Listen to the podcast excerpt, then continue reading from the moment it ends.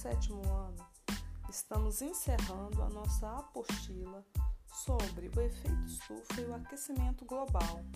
Nessa apostila, na semana 1, vimos que o efeito estufa é o aquecimento natural da Terra, responsável pela manutenção da temperatura média do nosso planeta. Permite que a Terra seja um local propício para a vida.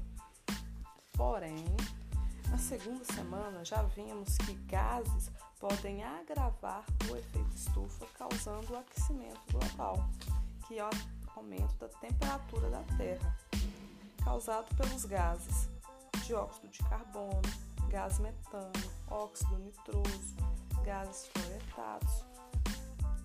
Na nossa terceira semana, vimos que o aquecimento global pode causar várias consequências natureza. Além do aumento da temperatura, alguns locais também têm a sua temperatura diminuída.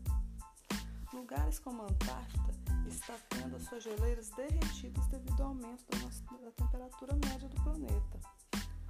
Na quarta semana, vimos que indústrias e veículos são os maiores responsáveis pela emissão de gases.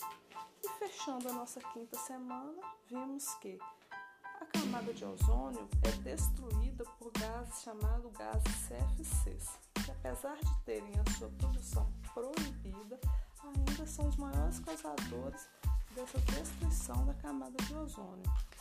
O vídeo dessa semana temos soluções para poder diminuir a destruição da camada de ozônio, minimizar o aquecimento global. E a pergunta é: o que podemos fazer individual ou coletivamente para preservar essa camada? Beijinhos e até a próxima aula!